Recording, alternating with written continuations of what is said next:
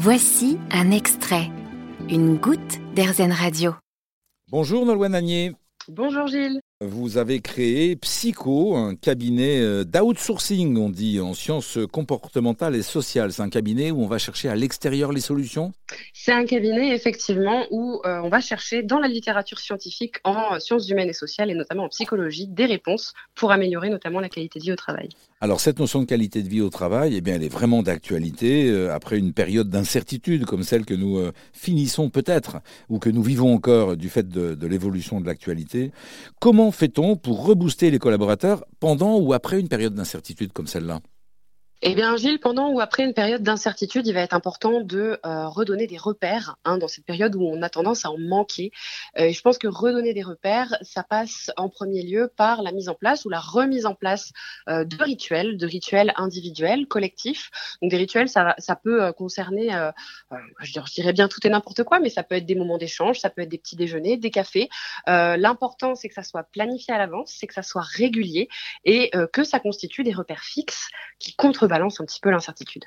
La mise en place de rituels, c'est euh, la mise en place de moments d'échange, de réunions, de...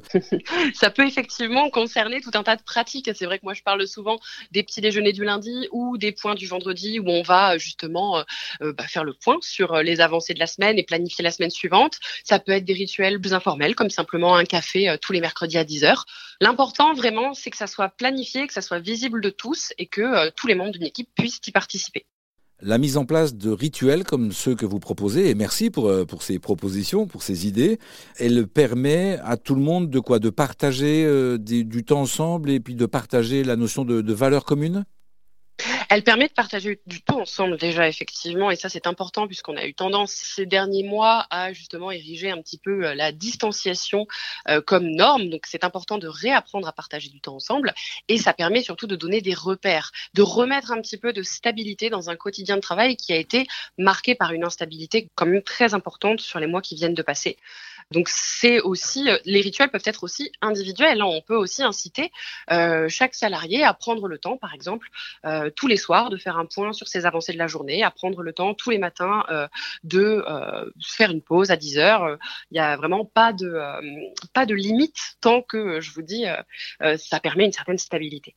Comment doit réagir un manager lorsqu'il sent que certaines personnes dans son équipe ont un ressenti, euh, une usure, une fatigue? On parle de charge mentale lourde après la période que nous passons. C'est quoi l'attitude et l'accompagnement d'un manager, d'un chef d'équipe? Je dirais que la première chose à faire, c'est d'échanger, euh, de permettre à la personne d'exprimer son vécu, ce qui va déjà permettre une certaine prise de recul, une prise de distance. Proposer potentiellement aussi un accompagnement individuel avec des professionnels de santé, il la médecine du travail euh, qui peut être un relais euh, efficace dans, ce, dans ces situations. et bien évidemment, essayer d'identifier avec la personne ce qui peut être fait en matière d'organisation de son travail ou de sa charge de travail pour alléger si éventuellement la charge mentale est liée euh, à des problématiques vraiment euh, organisationnelles ou euh, plus individuelles de gestion du temps. Ce que vous nous présentez là, c'est aussi proposer un changement. Alors, la vie n'est faite que de changements, bien sûr, mais on a tous une résistance par rapport au changement. C'est quoi le, bon conseil pour devancer ça?